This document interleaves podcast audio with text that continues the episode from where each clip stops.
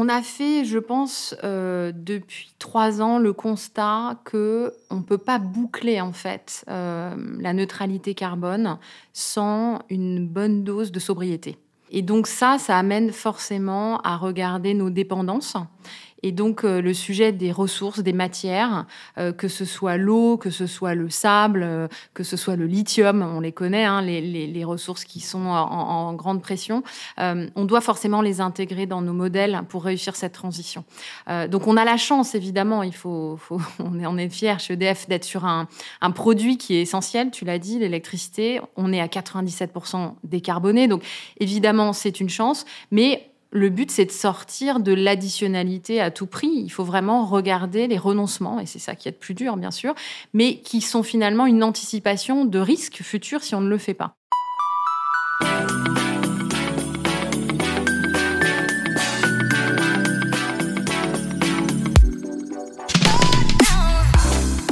Bonjour, Céline Puffardichvili Lookchart pour le podcast Le sens et l'action du C3D. Aujourd'hui, nous recevons Karine de Boissezon, qui est la directrice impact d'EDF. Bonjour Karine. Bonjour. Aujourd'hui, on va parler des enjeux de décarbonation de l'énergie et d'énergie en général. Et je suis heureuse de te recevoir sur le podcast parce qu'on va parler de toi et d'EDF, qui est quand même une, une, grande référence dans le paysage économique euh, global euh, français. Et on va poser quelques chiffres juste pour les ordres de grandeur, pour resituer un peu. EDF, c'est 167 000 salariés, c'est 110 milliards de chiffre d'affaires et c'est l'impact de l'entreprise est forcément pas du tout anecdotique par votre taille, mais aussi parce que vous avez un impact sur les autres entreprises euh, de l'économie française. Sur ton profil LinkedIn, en plus de ton chiffre PPM de naissance, tu dis Je me lève le matin pour fédérer autour de la raison d'être de mon entreprise pour qu'elle devienne une raison de faire. Ni Cassandre, ni utopique, je crois que l'engagement des salariés citoyens dans la transition écologique peut faire la différence. On va parler de ça, de raison d'être, de comment faire la différence et de peut-être euh, les raisons de se lever le matin et de ce qu'on peut faire en tant que salarié. Euh, donc, chez EDF, tu es a priori une femme d'énergie. J'adore faire des jeux de mots un peu euh, pourris pour chauffer la salle. Au croisement des services publics, de la finance et de l'énergie. Tu as commencé ta carrière chez Morgan Stanley à Londres. Donc, en plus, tu as un grand regard international en tant qu'analyste de recherche dans le secteur des services publics et tu as rejoint EDF en 2010 en tant que responsable investisseur et marché. Tu m'as précisé quand on a préparé que tu as conduit l'entrée en bourse d'EDF. Donc tu as vraiment la, carrière que tu mènes aujourd'hui est au croisement de tous ces sujets, euh, finance, analyse euh, et énergie et international aussi. Mais toi tu dis, ton fil rouge, c'est le service public. Bien essentiel, avec des parents euh, dans le service public. Donc est-ce que tu as peut-être quelque chose à préciser sur ton parcours qui est impressionnant? Alors, je sais pas s'il est impressionnant, mais, mais effectivement, au départ, on peut peut-être se dire, euh, passer de Morgan Stanley à Londres à EDF, euh, service public. Petit grand écart. Voilà, c'est peut-être pas forcément évident. Euh, et c'est vrai que ça a été quand même un, un choc hein, au départ quand même hein, de culture euh, de passer euh, de la banque d'affaires à Londres à, à, Paris chez EDF mais sur le fond euh, je pense qu'il y a vraiment ce fil rouge hein, tu l'as dit qui est euh, euh, ce secteur hein, d'abord énergétique qui est un secteur ô combien stratégique ô combien critique hein, pour réussir la, la transition écologique. Et aussi finalement se dire que la finance euh, c'est un levier et c'est aussi un levier essentiel pour réussir euh, cette transition. Et donc euh, voilà, dès le début, chez Morgan Stanley, c'était ce secteur de l'eau, de l'électricité, du gaz, qui n'étaient pas d'ailleurs du tout des secteurs sexy. Hein. Autant te dire que mes camarades étaient plutôt allés sur Internet, les télécoms. Mais finalement, ça m'a permis aussi d'être très exposée très tôt à ces, à ces sphères de, de décision finalement des entreprises, parce que quand tu es analyste financier, tu dois comprendre finalement euh, qu'est-ce qui fait se lever le matin, c'est PDG aussi, hein, et comment ils prennent leurs décisions. Euh, et donc voilà, donc pour moi, ça a été euh, finalement tout à fait naturel ensuite de rentrer chez EDF, qui est la, la plus belle et la plus critique des entreprises de ce secteur. Complètement, et, et très exemplaire aussi à plus d'un titre justement, au, même d'un point de vue international, effectivement. Et je suis heureuse de te recevoir à double titre parce que tu es aussi entré récemment au conseil d'administration du C3D. Est-ce que tu peux nous dire un peu quel est ton rôle? Et ce que tu comptes y insuffler? Alors, je suis très heureuse. Euh, tu l'as dit, c'est tout nouveau puisque ça date de juillet. Donc, j'ai été élue euh, en plus vice-présidente. Euh, donc, je suis d'autant plus fière. alors, la mission, je dirais pour moi, c'est, on en a parlé évidemment avec le Conseil renouvelé, c'est vraiment de sortir de nos cercles conquis. Parce que finalement, le risque hein, qu'on a tous, je pense, dans le domaine de la RSE, euh, c'est de nous enfermer dans notre bulle et de perdre finalement euh, les gens qui sont loin de ces sujets-là ou qui peuvent penser que c'est euh, un peu comme fin du mois, fin du monde. C'est-à-dire, c'est bien quand on a le temps et quand on a de l'argent et pas le placer au centre finalement des transformations qu'on doit faire. Et donc, pour, pour moi, c'est ça mon rôle. Je pense que ma singularité, c'est justement d'avoir eu cette histoire financière. Mm-hmm. Euh, dans le sens vraiment, euh, j'allais dire, euh, poussé, puisque la banque d'affaires américaine, hein, donc clairement, on se levait tous le matin pour faire de l'argent. Hein, je pense que c'était quand même ça tu connais le but. Le, et donc, la, RSE était très, très, très loin à cette époque quand j'ai commencé il y a plus de 20 ans. Et donc, voilà, donc je pense que c'est, j'espère en tout cas apporter cette singularité-là et, participer du coup à, aller chercher finalement hein, les autres métiers. le cœur, encore une fois, de, du réacteur, sans jeu de mots comme tu fais. mais, c'est ça. Mais, bienvenue. Euh, et donc voilà, donc du coup, euh, on, a vraiment un programme très ambitieux hein, euh, au C3D. Je, moi, je suis très impressionnée par la radicalité, mais dans le sens positif, c'est-à-dire aller à la racine des problèmes, assumé évidemment très fort vocalement par notre président, qui n'hésite pas à, voilà, à dire les choses avec sincérité et, et, sortir de la zone de confort. Je pense que on doit vraiment aller dans cette radicalité aujourd'hui. Et là où ça gratte. Euh, alors, tu parles du, de la continuité que tu, que tu veux euh, euh, poursuivre et, aussi de peut-être du, virage que tu, que tu peux proposer. Et le C3D s'est doté d'une raison d'être aussi, et j'aimerais bien qu'on en, en, parle pour la faire résonner avec celle d'EDF peut-être. donc, l'association se veut être l'association de référence au service des transformations des modèles d'affaires respectueuses des limites planétaires et socialement responsables. Est-ce que tu peux l'expliciter dire en quoi une raison d'être sert une ambition euh, pour le C3D, mais on peut aussi parler de celle d'EDF parce qu'évidemment, euh, ça, ça, tu, peux nous dire en quoi celle d'EDF va porter euh, justement l'ambition de... Oui, je pense que ce qui est commun dans ces raisons d'être, c'est vraiment l'aspect systémique. je pense qu'on a trop eu tendance à traiter, et c'est encore le cas malheureusement, hein, de traiter les sujets en silo. et je pense que euh, on le voit de plus en plus évidemment, pour réussir cette transition, on doit euh, accepter cette complexité. Euh, c'est dur, hein, évidemment, parce que voilà, gérer le climat, ça peut se faire au détriment de la biodiversité, ça peut se faire au détriment de, des gens. et donc, il faut absolument arriver à traiter ça de, façon systémique. Et donc, d'avoir mis au centre les limites planétaires et les aspects de transition juste, pour moi, c'est vraiment ce qu'il y a de commun entre euh, cette raison d'être du C3D et celle d'EDF. Parce que EDF, euh, je pense que tu, as évoqué hein, les, les ordres de grandeur, mais c'est le plus grand producteur au monde d'électricité sans émission directe de CO2. Donc, on est vraiment critique. Euh, et donc, ça veut dire qu'il faut qu'on soit au rendez-vous euh, de cette euh, production décarbonée pour réussir la décarbonation du reste de l'économie. Mais ça ne se fait pas, ça ne peut pas réussir si on le fait au détriment des autres limites planétaires et surtout que notre produit n'est pas accessible. Et donc, ça veut dire aussi qu'on doit regarder nos modèles d'affaires. Et je pense que cette nouvelle raison d'être du C3D, elle amène vraiment cet enjeu de renverser un peu la table, de sortir des modèles linéaires pour des modèles plus circulaires. On parle de régénératif. Et tout ça, euh, ça peut paraître très, très abstrait, en fait, hein, pour, euh, je pense, les gens qui sont dans nos usines. Et donc voilà, donc c'est comment on parle un langage concret, comment on rend opérationnel finalement ces transformations. Et comment ça infuse? Alors, tu peux nous, en dire un peu plus sur euh, justement la raison d'être d'EDF qui se euh, décline sur, euh, sur quatre piliers. Tu as évoqué le, le, côté humain, donc bien-être, solidarité, la neutralité évidemment.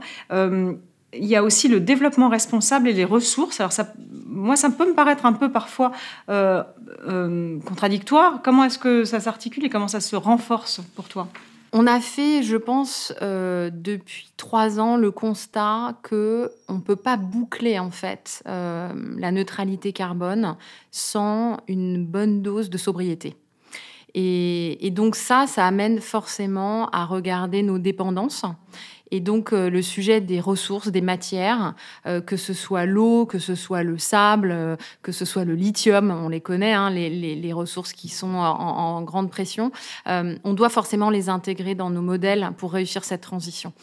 donc on a la chance, évidemment, il faut, faut on est, on est fiers chez EDF d'être sur un, un, produit qui est essentiel, tu l'as dit, l'électricité. On est à 97% décarboné, donc évidemment c'est une chance, mais le but, c'est de sortir de l'additionnalité à tout prix. Il faut vraiment regarder les renoncements, et c'est ça qui est le plus dur, bien sûr, mais qui sont finalement une anticipation de risques futurs si on ne le fait pas.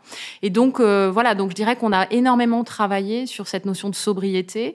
Euh, J'allais dire, malheureusement, euh, ça s'est accéléré euh, avec euh, ce qu'on a connu, hein, la guerre évidemment en Ukraine, cette fameuse tribune signée par les trois PDG de l'énergie. Hein, C'était un, un grand marqueur. Hein, clairement. C'est-à-dire que les gens se sont dit, si euh, le PDG de EDF, euh, Total et Engie ensemble alors que concurrents très forts disent euh, il faut faire de la sobriété alors que leur modèle d'affaires est de pousser des électrons et, euh, et du volume, du gaz, du pétrole, c'est que vraiment les choses sont graves. Euh, et évidemment, ça, ça a créé, je pense, un, oui, un, un vrai euh, avant-après en termes de prise de conscience. Euh, et on a été au rendez-vous hein, de, de, tous les côtés, c'est-à-dire les citoyens ont été au rendez-vous puisqu'on a fait moins 10%, moins 10% exactement, ouais. même en ajustant, perdure, voilà, et même en ajustant de, de, de la météo, puisque on pourrait dire l'été, a été, l'hiver, pardon, a été assez clément, mais même en ajustant des températures, on a des vraies baisses. Il faut pas se cacher qu'il y a sûrement de la sobriété subie et oui, donc ça financière de tout à fait. De, donc ouais. il faut évidemment prendre ça aussi en compte. Mais on pense qu'il y a des prises de conscience, il y a une accélération dans les changements et on va évidemment les accompagner. Et donc ça veut dire quoi? Ça veut dire qu'aussi que nous-mêmes on accélère aussi sur les offres qu'on peut faire à nos clients pour les aider à faire plus de sobriété. Très bien, donc ça c'est aussi euh, le, votre rôle euh, d'entraînement quelque part.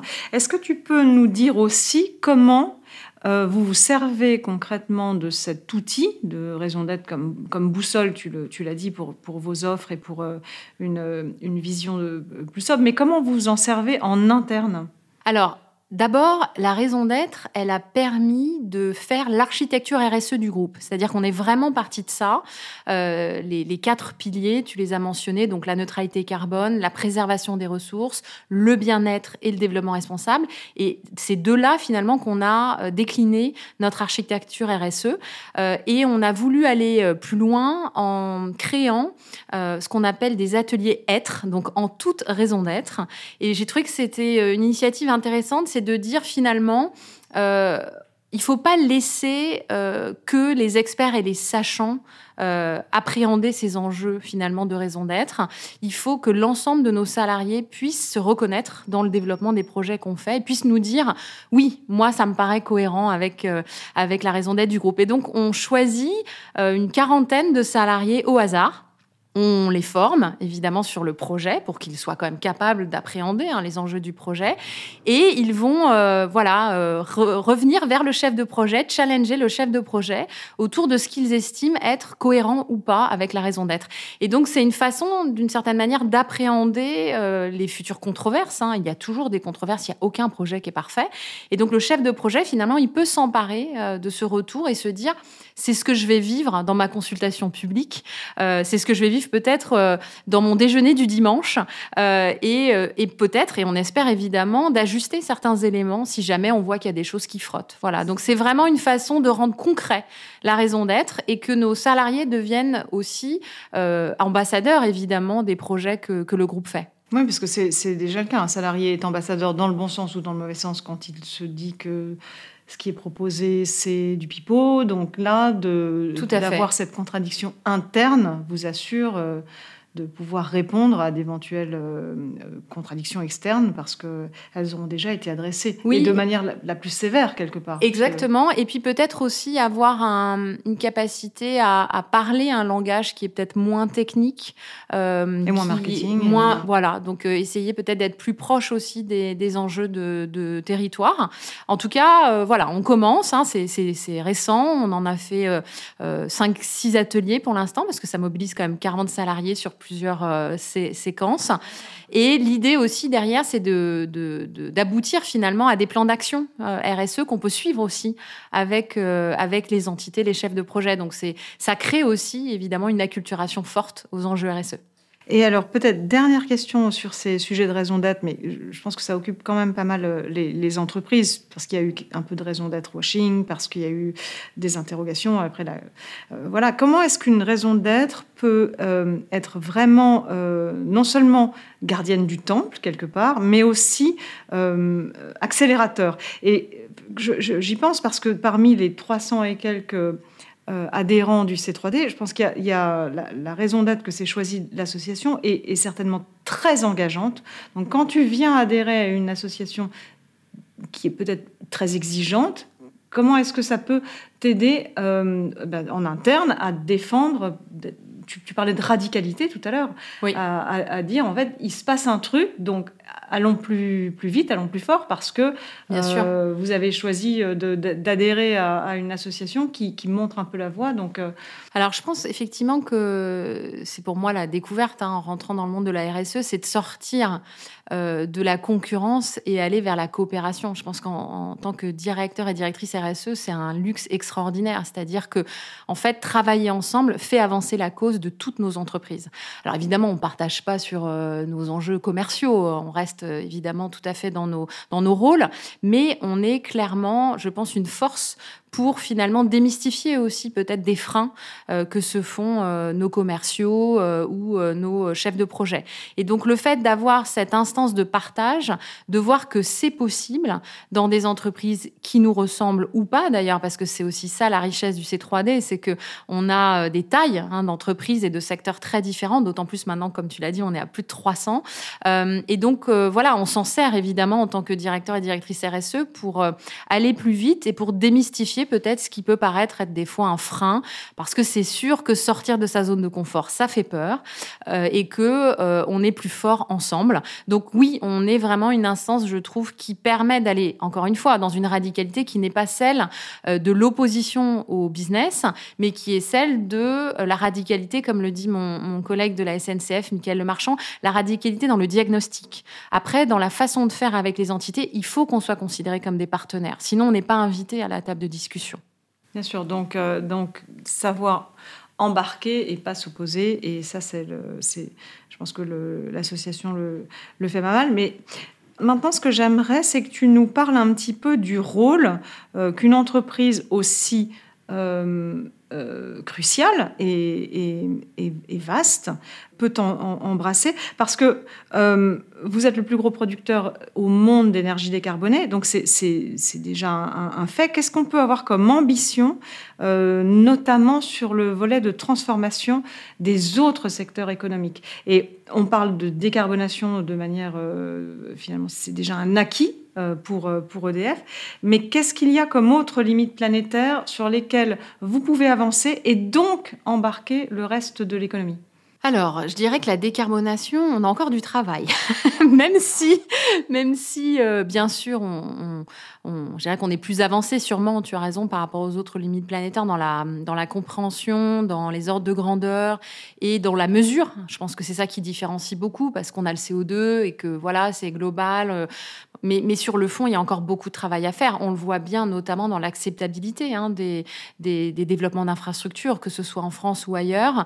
Euh, donc, mais ça, c'est vrai que c'est parce qu'il y a encore plus d'énergie à aller chercher, donc d'autres infrastructures à construire, alors que la et il y a l'enjeu de la... voilà. En fait, je pense qu'il y a l'enjeu aussi, et c'est un des rôles aussi que se donne euh, le C3D dans ce dans ce nouveau mandat, qui est les narratifs, parce que finalement, un des enjeux aujourd'hui, c'est aussi à quoi ressemble cette économie décarbonée. Et d'un point de vue énergétique, elle se voit tu vois les éoliennes, tu vois les panneaux solaires, tu vois les barrages.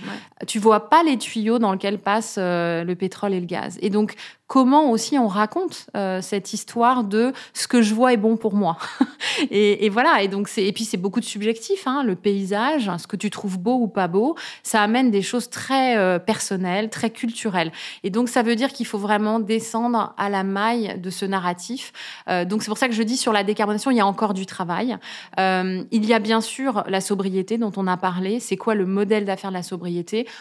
Honnêtement, on l'a pas non plus complètement identifié. C'est-à-dire que il a très bien fonctionné dans un moment de prix très élevé. Ça arrangeait tout le monde de faire la sobriété, puisque nous, il fallait sinon qu'on achète de l'électricité très chère.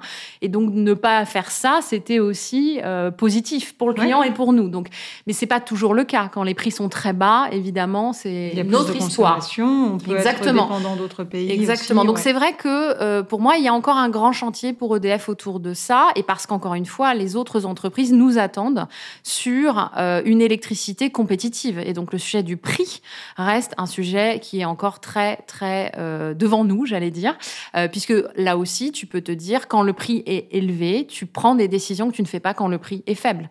Et tout le monde appuie sur le bouton, l'électricité fonctionne. On n'a pas l'impression que c'est quelque chose de compliqué, alors que en fait c'est très complexe d'amener l'électricité tous les jours quand tu appuies sur le bouton. Donc voilà, donc ça pour moi ça reste quand même un chantier fort. Après sur les autres limites planétaires, euh, je dirais que le foncier et l'eau euh, sont des sujets sur lesquels EDF aussi a des choses importantes euh, à faire. D'abord parce que l'eau c'est une ressource qu'il faut partager.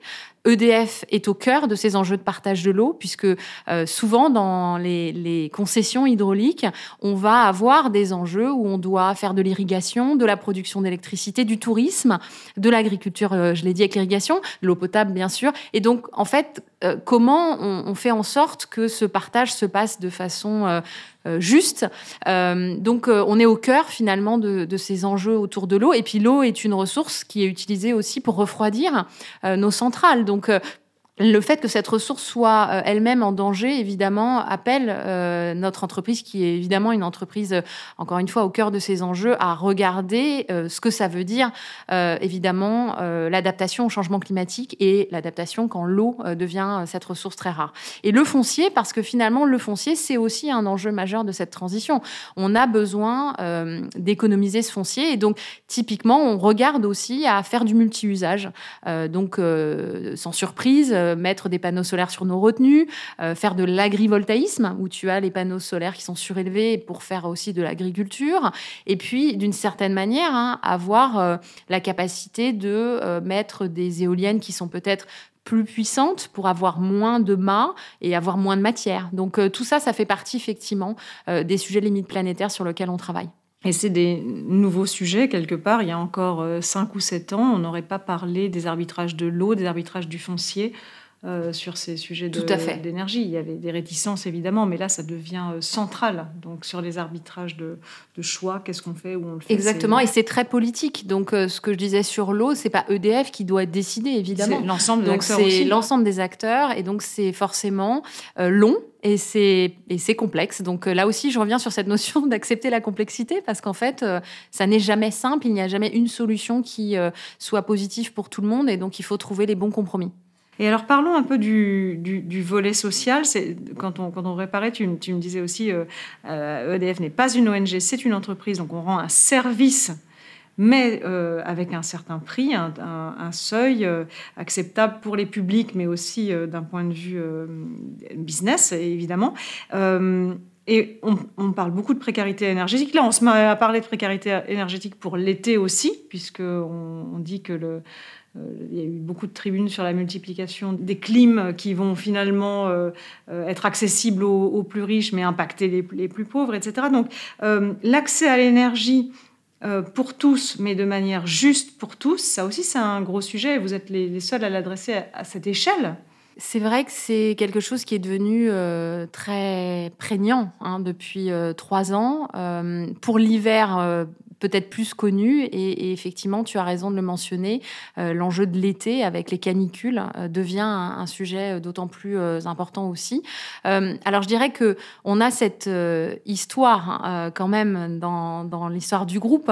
je dirais qu'on a toujours été dans cette vision de la compétitivité de notre produit et de regarder la précarité. On a 300 conseillers clients dédiés à la précarité en France. Euh, donc euh, voilà, je dirais que c'est vraiment un différenciant. J'ai eu la chance d'ailleurs d'aller en visiter euh, il n'y a pas si longtemps à Rennes et c'est impressionnant de voir tout ce qui est fait par nos conseillers auprès de, tous les acteurs finalement, hein, de, les assistantes sociales, toutes les associations et, on voit qu'on a des nouveaux hein, publics précaires. On l'a vu notamment avec le Covid, les étudiants hein, qui sont une population très très précaire aujourd'hui. Donc tout ça évidemment nous occupe beaucoup dans la façon dont on pense notre stratégie euh, d'acteur responsable. On a pris notamment un acte assez fort, hein, euh, qui était il y a un peu plus d'un an et demi maintenant, d'arrêter la coupure pour impayé. Donc on ne coupe plus un client qui ne paye pas. Alors évidemment, ça n'est pas aucune autre entreprise ne fait ça. Donc non, mais mais ça n'est pas non plus une bonne nouvelle parce que ça veut dire que on réduit quand même la puissance. Euh, donc ça n'est pas une solution euh, qui est vivable très long terme non plus pour les gens. Donc il faut les aider à sortir de la situation. Évidemment, c'est un sujet où la finance revient aussi assez vite. On ne peut pas non plus faire ça si ça explose euh, de façon trop forte. Donc évidemment, l'enjeu pour nous c'est bah, faire de la dentelle, c'est-à-dire aller voir vraiment les acteurs local et on fait pas ça tout seul. Je pense que c'est vraiment ça qui est essentiel. Il faut absolument euh, garder beaucoup d'humilité sur la compréhension hein, de ce de ce, des freins finalement. Euh, pourquoi les gens, par exemple, euh, ne touchent pas les chèques énergie chaque année, alors qu'il y a des chèques énergie qui sont faits pour eux. Donc les freins pour accéder finalement à ces, à ces aides.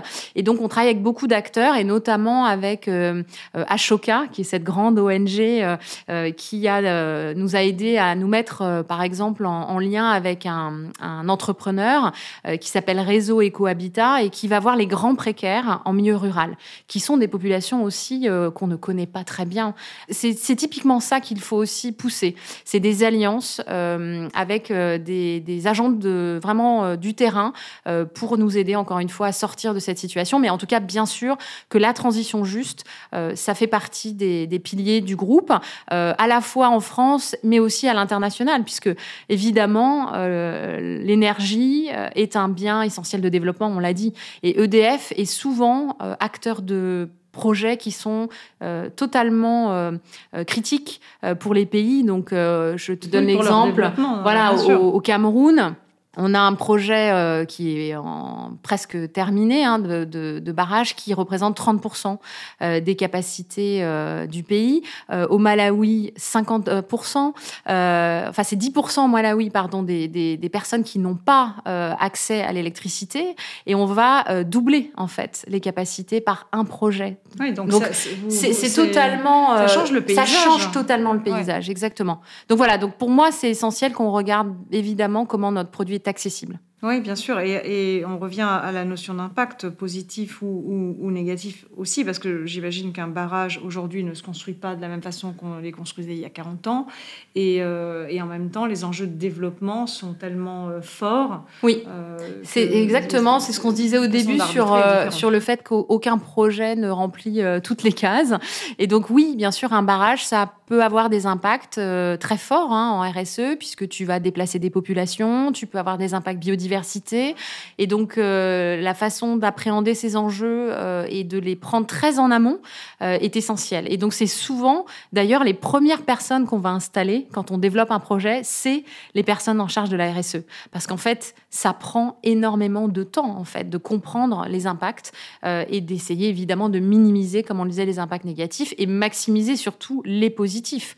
Puisque quand on a ce genre de levier, hein, de rentrer dans un pays pour lequel on va changer le paysage énergétique, euh, évidemment, on peut vraiment euh, euh, accroître les impacts grâce à ça. Et donc, on est tout à fait dans cette vision et dans la vision surtout du local.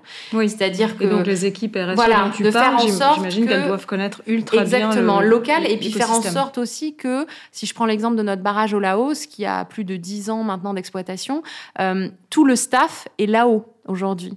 Hein donc, et des filles. Donc ça, c'est hyper important. C'est-à-dire, tu vas commencer au début dans un pays qui n'a pas forcément les, compétences. Donc, c'est beaucoup de gens expatriés euh, du groupe qui viennent.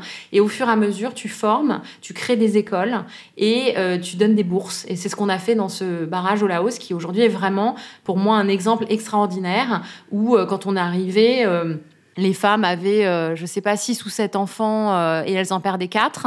Aujourd'hui, elles en ont trois, elles en gardent trois en vie. Euh, et les filles ont des bourses d'ingénieurs, elles travaillent sur le barrage. Donc voilà, c'est vraiment aussi cette diversité d'actions qu'on peut faire à notre main. c'est impressionnant parce que c'est le paysage économique, mais aussi quelque part sa structure même que tu, à laquelle tu touches. Donc j'imagine que ça confère une, telle responsabilité que vous devez faire ça avec un peu plus de recul peut-être qu'on faisait euh, euh, il, y a, quelques dizaines d'années. Est-ce que, si, on revient sur ton, ton parcours, est-ce que tu as profonde connaissance des sujets euh, financiers et des, et, des, et des, leviers quelque part Parce que toi, tu sais parler aux financiers. J'imagine que ça t'aide pour éclairer ce rôle, parce que les défis, tu en parlais tout à l'heure, d'incompréhension de, de, et de silotage doivent être extrêmement forts. et et en même temps, tu as aussi ce profil euh, international. Donc, est-ce que, ça, est-ce que ça permet d'accélérer un peu vos, vos ambitions? Euh, Comment est-ce que en fait, on a, on a vraiment eu cette chance. Euh, et sur l'analyse des risques aussi Voilà, on a, eu, on a eu cette chance chez EDF, euh, c'est vrai, d'avoir euh, depuis très longtemps une, une vraie intégration entre la RSE et la finance. Et ça, on le doit vraiment à ma prédécesseur, Claude Naon, qui n'était pas financière du tout, mais elle a eu cette intuition. elle a fait 16 ans à la tête de la direction, à l'époque qui s'appelait Développement durable. Et elle a eu cette intuition que les financiers étaient vraiment un levier pour euh, euh, rendre plus fiable aussi la donnée, que la donnée serait au cœur aussi des enjeux. Donc c'était bien avant la CSRD. Euh, et donc on a travaillé ensemble quand moi j'étais à la direction financière très tôt. donc, donc ensemble tu as eu déjà voilà dès le début en fait dans mon parcours chez EDF on a travaillé ensemble et notamment pour lancer le financement vert. donc on a été la première entreprise hein, à faire une obligation verte de taille importante Hein, c'était 1 euh, milliard 4 et euh, on en a plus de 10 milliards aujourd'hui. Et ça a été vraiment, je pense, un moteur très fort euh, de fierté et de rapprochement entre le business, la finance et le développement durable. Puisque finalement, le développement durable devenait un élément critique pour obtenir des financements.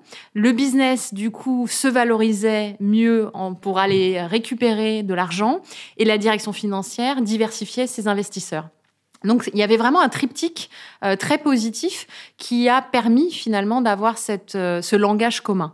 Euh, alors évidemment, beaucoup de choses restent à faire parce que je suis triste de constater quand même que l'économie de la vertu ne rapporte pas beaucoup plus que l'économie du vice. Et puis c'est pas les mêmes échelles de temps non plus. C'est pas les mêmes échelles de temps. On a et... de, de, de, ROI immédiat en finance et, de, et les exigences de, de renta sont très très fortes en rapidité. Et, et, d'une certaine manière, euh, en fait, quand, quand on lève des fonds euh, verts ou même sociaux, parce qu'on a fait une obligation sociale très importante aussi, euh, on voit quand même que, bien sûr, on a une appétence forte hein, des investisseurs, il n'y a aucun doute, mais d'une certaine manière, ils ne veulent pas forcément payer plus cher pour quelque chose qui correspond aussi à leur vision de quel est le risque de l'entreprise court terme. Donc on en revient à ça. Ah et donc euh, autant, il faudrait d'une certaine manière qu'on arrive à accepter aussi que les externalités euh, soit pricé euh, de façon beaucoup plus forte dès aujourd'hui. Et donc que les entreprises qui sont plus résilientes au risque long terme euh, puissent être mieux valorisées effectivement dès aujourd'hui. Et, je c'est pas le cas encore. C'est pas le cas encore. Et même vous n'arrivez pas à faire passer on ça. A, on a un différentiel de taux, mais qui n'est pas pour moi à la hauteur du travail qu'il y a derrière et par ailleurs de, des ressources qui sont allouées finalement pour dérisquer l'entreprise. Si je prends l'exemple de l'adaptation changement climatique. EDF, euh, e aujourd'hui, on a un service dédié de notre recherche et développement euh, qui fait des modèles climatiques, qui Donc prend les modèles pour nous-mêmes. Pour vos clients aussi. Alors, principalement pour nous-mêmes aujourd'hui, parce qu'on a tellement à faire. Hein, donc, c'est mhm. vraiment une histoire de ressources aussi. Mais on travaille évidemment évidemment avec tous les laboratoires. Hein, donc, et on prend évidemment les travaux du GIEC. On n'est pas en train de réinventer des choses, mais on adapte finalement ces modèles à l'échelle de nos actifs. Et donc ce travail sur l'adaptation, c'est un travail qui est gigantesque, qui est systémique, puisque finalement, être résilient tout seul dans un territoire n'a aucun intérêt. Si nos salariés ne peuvent pas venir sur notre site parce que le transport ne fonctionne pas ou les écoles sont fermées, en fait, euh, la centrale, elle ne peut pas être résiliente toute seule. Donc, on a besoin de travailler de façon très territoriale et très systémique. Et donc, tous ces travaux, euh, nous, on estime qu'on voilà, on avance, on est très en avance, on a beaucoup de ressources pour ça.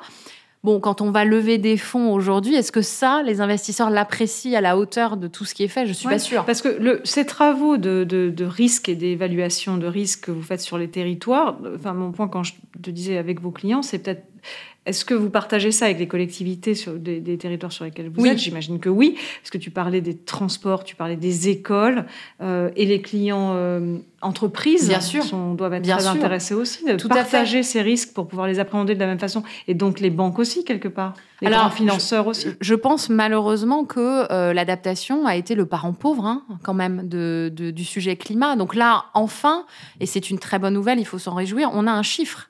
Le ministre Béchu nous a donné 4 degrés. Euh, donc 4 euh, degrés. Comment alors tu t'adaptes à 4 voilà, degrés alors on peut se dire, c'est beaucoup, pas beaucoup d'ailleurs, hein, 4 degrés, parce que 4 degrés France, c'est 3 degrés niveau mondial. C'est pas non plus le scénario le plus effrayant hein, qui existe. néanmoins, c'est quand même pas une bonne nouvelle, 4 degrés. Donc voilà, donc c'est vrai qu'aujourd'hui, on a cette consultation qui a été lancée cet été, euh, auquel évidemment EDF a participé. Et l'ambition, c'est bien celle que tu dis, c'est-à-dire travailler euh, de façon systémique avec les clients, avec les entreprises critiques comme les nôtres, c'est-à-dire, euh, je pense bien sûr à la SNCF, aux télécoms, avec Orange, la Poste, enfin il y a un certain nombre, Vinci, enfin le transport, voilà, tous ces secteurs évidemment sont très critiques. Et puis évidemment, l'État et les collectivités, comme tu tu l'as dit, parce que finalement, c'est chez eux que ça se passe concrètement. Donc, euh, donc c'est un travail, j'allais dire, qui est devant nous hein, pour beaucoup, euh, mais qui va devoir s'accélérer parce qu'on le voit bien. Euh, on a aujourd'hui tous ces événements extrêmes qui arrivent et qui nous obligent à gérer crise après crise. Et donc, il faut absolument anticiper au mieux pour ne pas être que dans la gestion on est de crise. dans l'empilement, bien sûr. Et alors, l'autre pilier, quelque part, de, de, de ces raisons d'être qui sont transformées, c'est le sujet des modèles d'affaires qui doivent se réinventer justement pour pouvoir être qualifiés de responsables.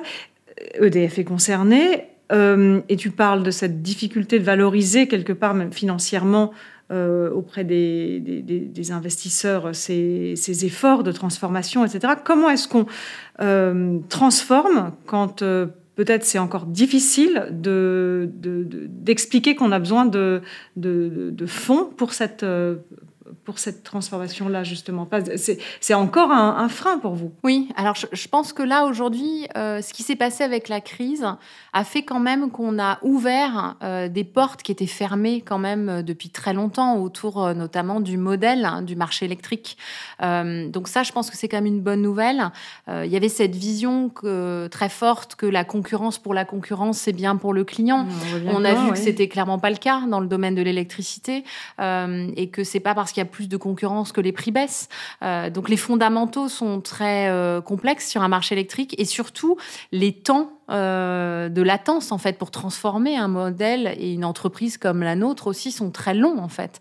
les décisions qu'on ne prend pas font en fait qu'on prend des décisions puisqu'on va prendre entre 7 et 10 ans pour développer des infrastructures énergétiques. Donc voilà, donc je pense que ça, en fait, aujourd'hui, ça fait qu'on a une capacité à mettre ensemble les clients les pouvoirs publics au niveau français et au niveau européen euh, et, ouvrir encore une fois des, positions type des contrats long terme avec les clients euh, pour, pour euh, vraiment voilà. Et ça je pense que ça change beaucoup de choses. Et ça permet du coup de parler aussi comme tu disais des risques de partager les risques entre le client et le producteur de parler du modèle de sobriété. Donc je pense que on a quand même cette opportunité aujourd'hui qui s'est ouverte et c'est une bonne nouvelle. Ça a été vraiment dit euh, d'ailleurs pendant la la REF, euh, où il y a eu cette, euh, cette rentrée euh, avec un, un, panel énergie, je pense qu'il a mis ce sujet sur la table avec la ministre. Et donc, je suis plutôt optimiste sur le fait que cette crise aura ouvert une capacité de, de, de renverser un peu plus la vision pure concurrence, les prix les plus bas, sans réfléchir à ce que ça veut dire finalement pour toute l'infrastructure et la chaîne de valeur. Donc aujourd'hui, la mieux-disance et c'est quoi un prix juste pour le client et le producteur, pour faire qu'EDF puisse investir ce qu'il a à faire. On parle de 25 milliards d'euros par an. EDF en investissement. des, On n'a jamais fait ça en fait, c'est-à-dire même au moment de la construction de, de tout notre parc hydraulique et nucléaire, on n'a jamais fait ce niveau d'investissement. Mais c'est la résilience du système électrique de demain et donc c'est la compétitivité aussi de la France. et, on parle aussi beaucoup de, de, de, réinvestissement dans l'industrie française, d'électrification du parc de mobilité, etc., Donc tout ça dépend de vous et de la qualité de... Exactement, et notre capacité à investir et donc de notre capacité à avoir un modèle économique qui fonctionne. Donc euh, bien sûr, il faut protéger nos, nos, entreprises et nos clients, euh, mais il faut aussi euh, avoir ce prix juste euh, qui permet d'assurer cette pérennité financière. Donc on est en plein dans ce débat en ce moment. Hein. C'est pas simple, il faut le reconnaître. Euh, on a des électro-intensifs en France qui ont besoin d'avoir de la visibilité.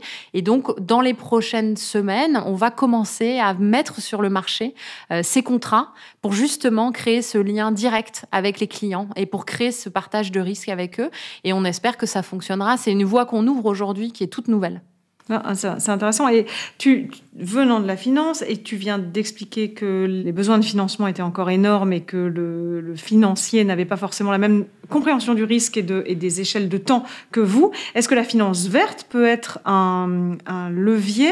Tu, as dit que toi, tu avais été euh, euh, au, front pour le, le, premier Green Bond d'EDF en, en 2013, donc tu connais le sujet mieux que personne.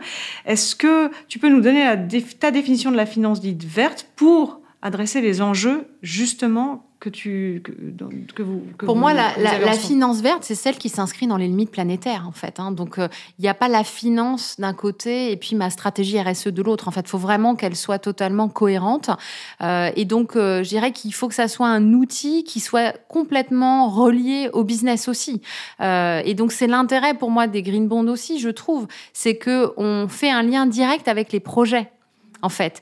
Et moi, dans les conversations que j'avais, oui, quel argent venant d'où voilà, pour quel projet et quel impact.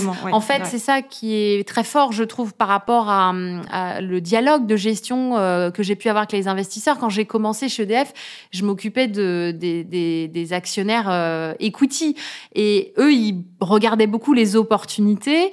Euh, ils rentraient vraiment dans le détail du modèle d'affaires pour comprendre ces opportunités. À l'inverse, du côté crédit euh, et la dette, ils étaient assez loin finalement. Ils regardaient juste si j'allais pouvoir rembourser la dette euh, dans les trois prochaines années. Mais, finalement, ce que je faisais vraiment, comment je le faisais, c'était pas tellement le sujet. Avec les green bonds, tu crées un lien avec l'investisseur en direct sur le projet. Et donc, je trouve que ça donne aussi vraiment un intérêt beaucoup plus fort dans le dialogue actionnarial euh, pour finalement comprendre euh, les limites aussi de certains projets et de certaines demandes d'investisseurs qui des fois sont finalement pas pertinentes. Donc voilà. Donc moi, je pense que ça fait, ça, élève finalement tout le monde euh, en termes de compréhension.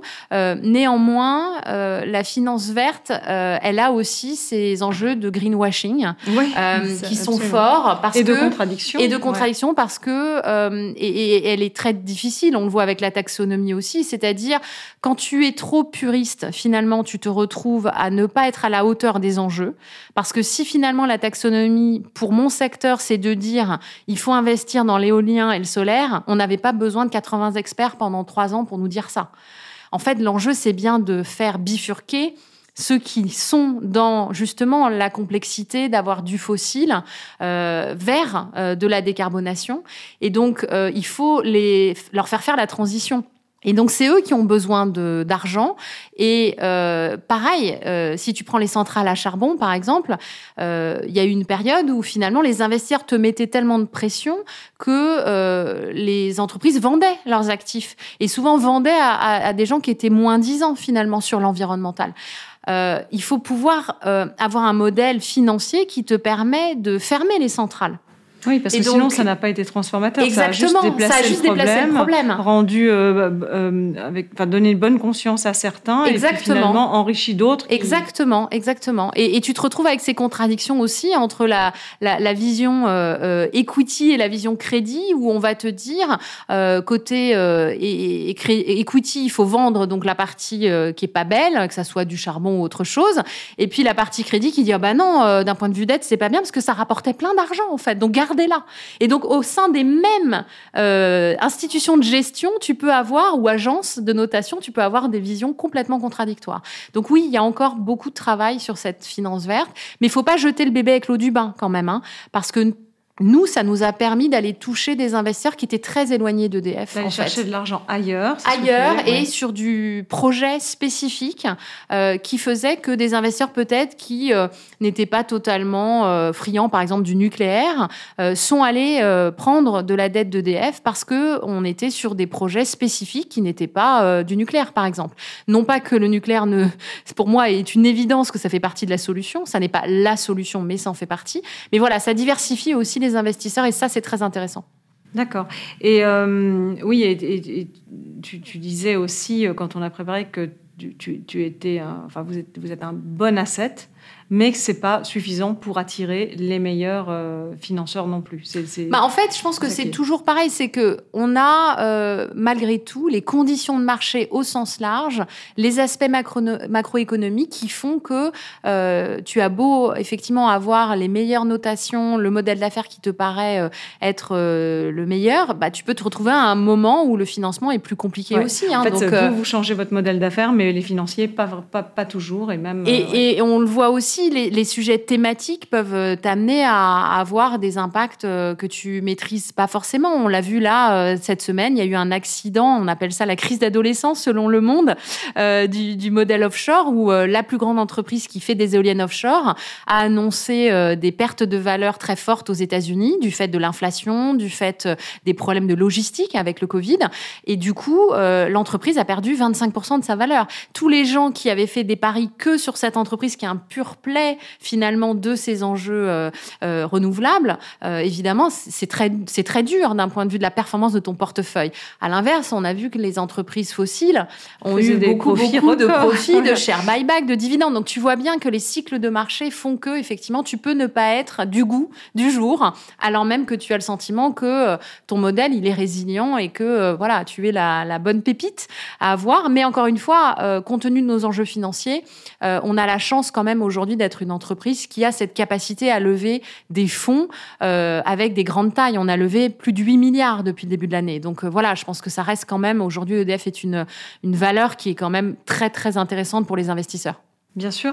Euh, rapidement, tu as évoqué la taxonomie. Qu'est-ce que ça change chez vous? Je dois dire que je suis un petit peu déçue hein, pour l'instant, dans le sens où comme je le disais un petit peu, on a voulu, euh, et je suis totalement à l'aise et, favorable à l'idée de cette euh, grammaire commune, parce que c'est exactement ce que j'essaye de faire aussi en interne, hein, avoir euh, une grammaire commune pour parler de, ces, activités qui sont profitables à la transition. Après, la, notion de couleur me laisse toujours un petit peu perplexe, hein, donc vert, bon voilà, mais, une fois qu'on accepte qu'aujourd'hui on a des couleurs autour de ce qui est bien et pas bien, mais, le fait est que c'est bien d'avoir cette grammaire commune. Là où ça devient c'est quand finalement le, process euh, devient euh, l'enfer. Hein. C'est-à-dire que l'usine à gaz, euh, pour finalement comprendre la taxonomie et pour mettre les choses dans des cases, et là finalement tu perds des fois un peu le sens. Et donc typiquement pour, nous, le nucléaire a été, on va dire, un enjeu de discorde hein, très fort en Europe. Et donc on, on se retrouve avec une définition qui fait que on est le seul secteur où l'Angleterre n'est pas comptabilisée alors que j'investis massivement dans le nucléaire en Angleterre. Et donc, quand je dois donner mon pourcentage d'activité aligné sur la taxonomie, je peux pas parler de l'Angleterre. Je suis le seul secteur qui a ça. Ça perd vraiment beaucoup de sens quand même. Hein. Donc voilà, donc je dirais que je suis pour euh, la grammaire commune, mais quand on a opérationnalisé la chose, on, est un peu parti sur euh, des dérives euh, qui, euh, je trouve, desservent un peu la cause. Voilà. Néanmoins, évidemment, on reporte sur la taxonomie. On est très fortement aligné sur nos investissements, qui est quand même l'essentiel, puisque on parle de 25 milliards, comme je t'ai dit, à venir d'investissement. Mais je dirais qu'en communication et en discussion avec nos parties prenantes, c'est pas du tout le premier sujet qui vient dans les discussions quand même aujourd'hui. Oui, hein. c'est encore euh, très abstrait euh, pour, euh, pour beaucoup, j'imagine, mais, mais c'est structurant pour des, des tout entreprises à fait. comme vous. Euh, alors j'aimerais bien qu'on parle de votre modèle euh, face au bouleversement climatique, et, euh, parce que vous êtes l'opérateur énergique le plus vertueux sur le, sur le sujet euh, carbone, mais vous n'en êtes pas moins euh, touché par euh, tout ce, qui, tout ce qui arrive. Donc la double matérialité, vous, la, vous subissez bien ce qui est en train de se passer. On pense chaleur, on pense sécheresse, donc on pense à, à l'hydraulique qui est quand même un historique dans le décarboné pour, pour EDF. On pense aux difficultés notamment du, du nucléaire, l'électrification, la mobilité, évidemment.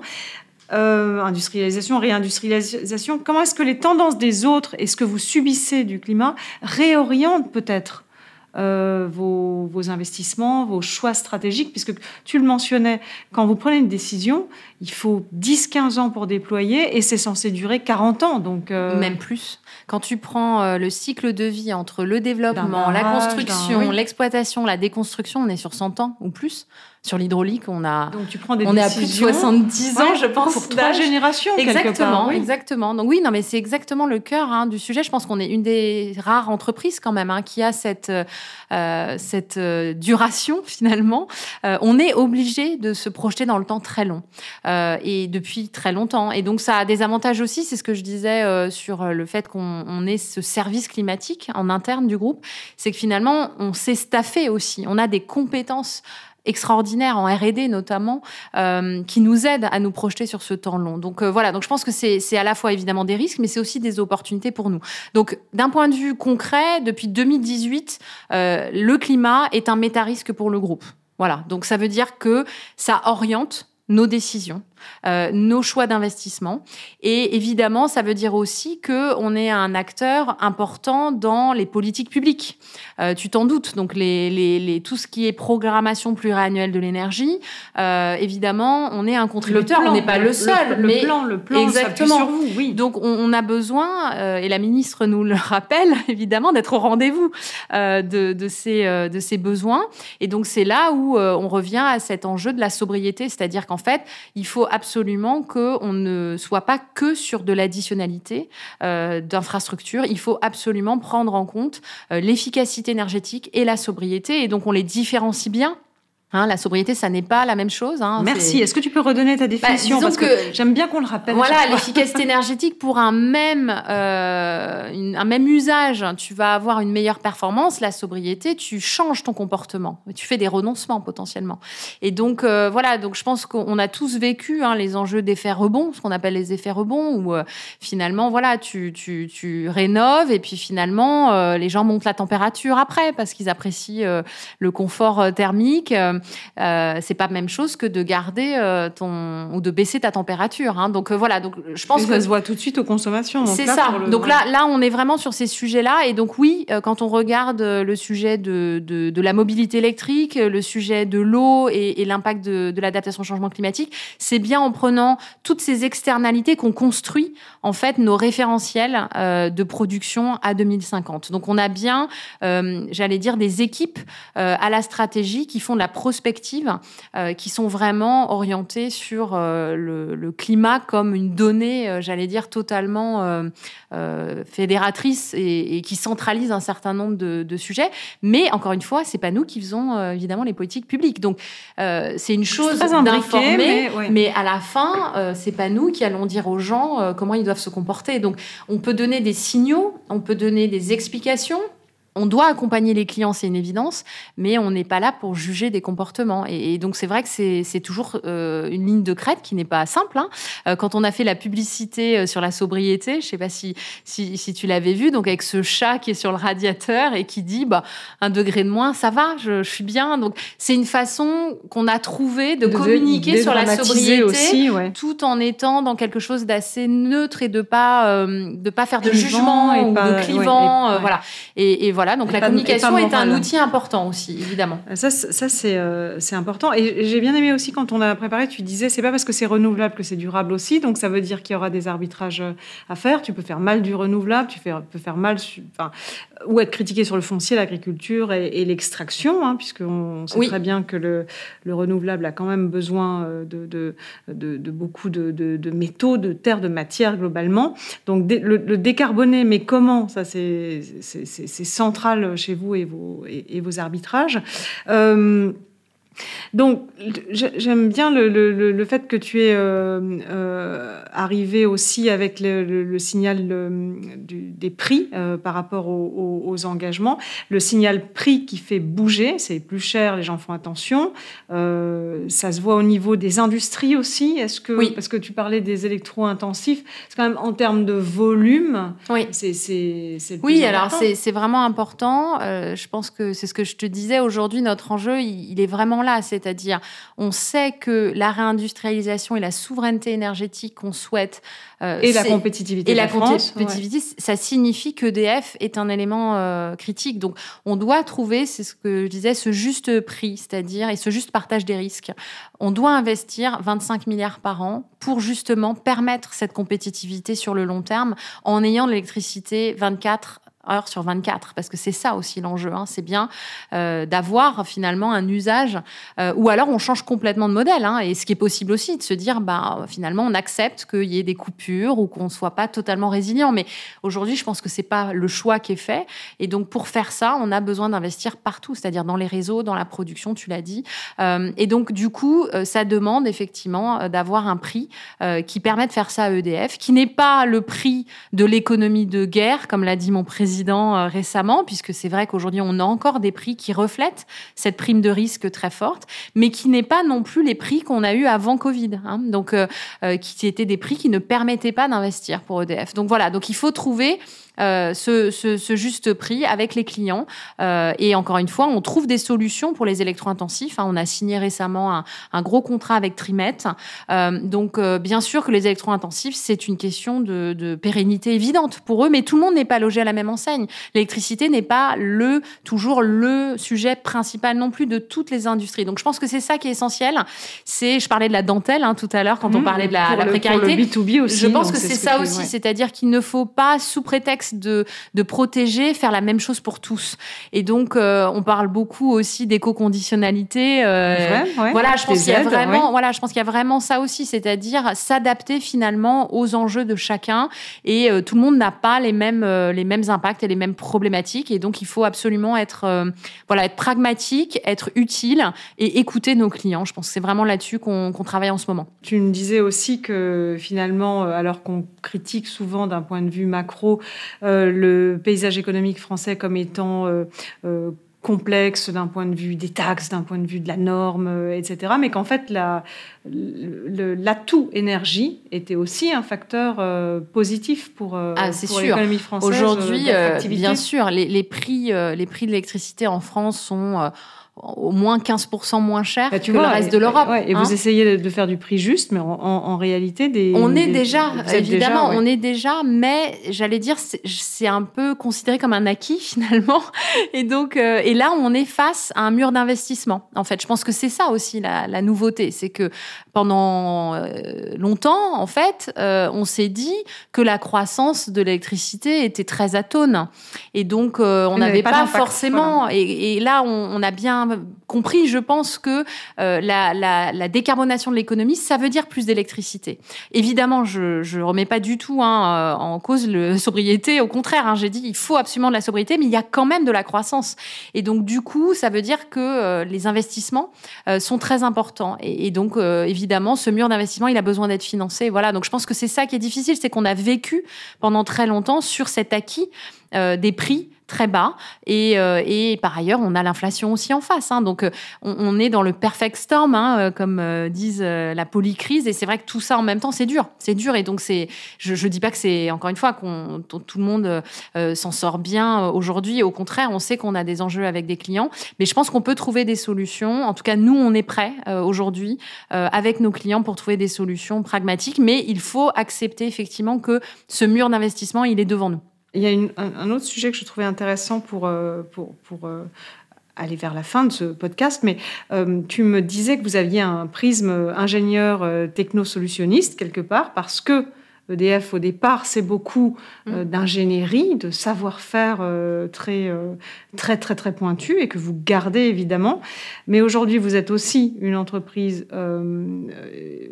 qui, se veut modèle sur ces sujets, bah, notamment de décarbonation, parce que de facto, vous avez le, le, modèle le plus vertueux sur le front du carbone du monde, que vous êtes aussi une entreprise d'État et que vous devez faire du profit. Enfin, j'ai l'impression que cette, euh, enfin, du profit, euh, vous devez être rentable en tout cas, et oui. c'est, quand même une, une, exigence. Donc, vous avez quand même une, une injonction, euh, et notamment de, votre actionnaire, du régulateur, du politique, de la perception de vos clients, vos clients B2B, vos clients grand public. C'est, ça doit être le rôle le plus difficile en tant qu'entreprise. C'est sûr que on a effectivement un, un modèle une hybridation effectivement euh, forte hein, entre euh, être une entreprise, comme tu l'as dit, qui doit être rentable euh, et en même temps servir, euh, j'allais dire des le bien commun, le bien commun, exactement, en, MBD de quelque part. Exactement, exactement. Et donc on parle souvent des dilemmes tragiques autour de ce sujet des biens communs, de l'énergie. Et je pense que oui, c'est un, c'est une vraie difficulté hein, d'arbitrer, euh, de faire ces compromis efficients. voilà, donc je pense que les, les, les PDG d'EDF successifs ont eu à vivre hein, ces, ces, ces, difficultés, ces injonctions.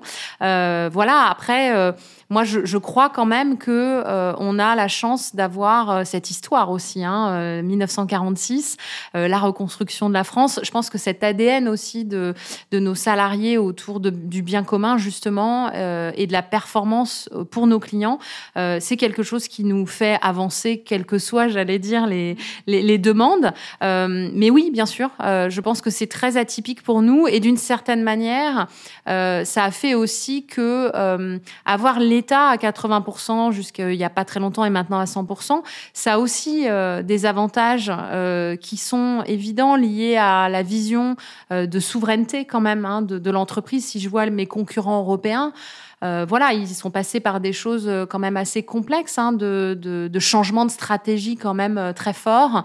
nous, on a une, pérennité quand même très très très longue finalement de notre modèle d'affaires qui n'a pas bougé. Hein. On est quand même, on bouge dans le sens de la décentralisation et, la sobriété, mais être au rendez-vous de ce bien commun, c'est quelque chose qui restera. Donc voilà, mais je reconnais que c'est une gymnastique intellectuelle de tous les jours et qui demande aussi beaucoup de pédagogie en fait, hein, avec euh, avec notre corps social évidemment pour garder la ligne et ne jamais se détourner du fait que euh, on est, comme je le disais, un élément critique pour la réussite de cette transition écologique. Donc voilà, je pense que ça c'est ce qui anime quand même le, corps social aujourd'hui, même si évidemment on passe par des moments qui sont parfois complexes à arbitrer. Ouais.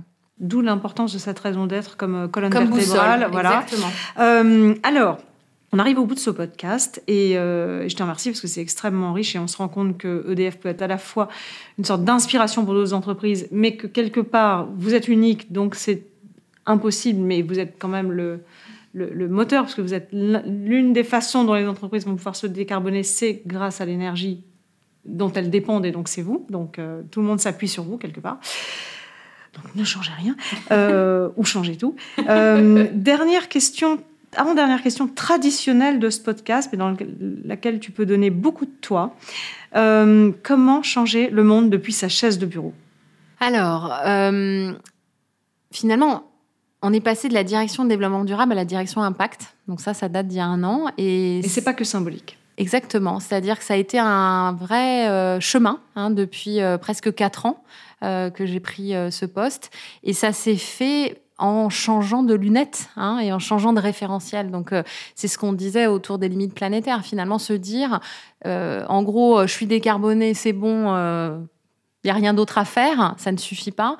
Et ça, on peut le faire euh, en étant euh, assis sur sa chaise, mais en changeant ses lunettes et sa boussole. Donc, je pense que c'est vraiment un travail qu'on a, qu'on a mis en place avec euh, l'équipe et dans, dans, dans, l'ensemble de, du groupe.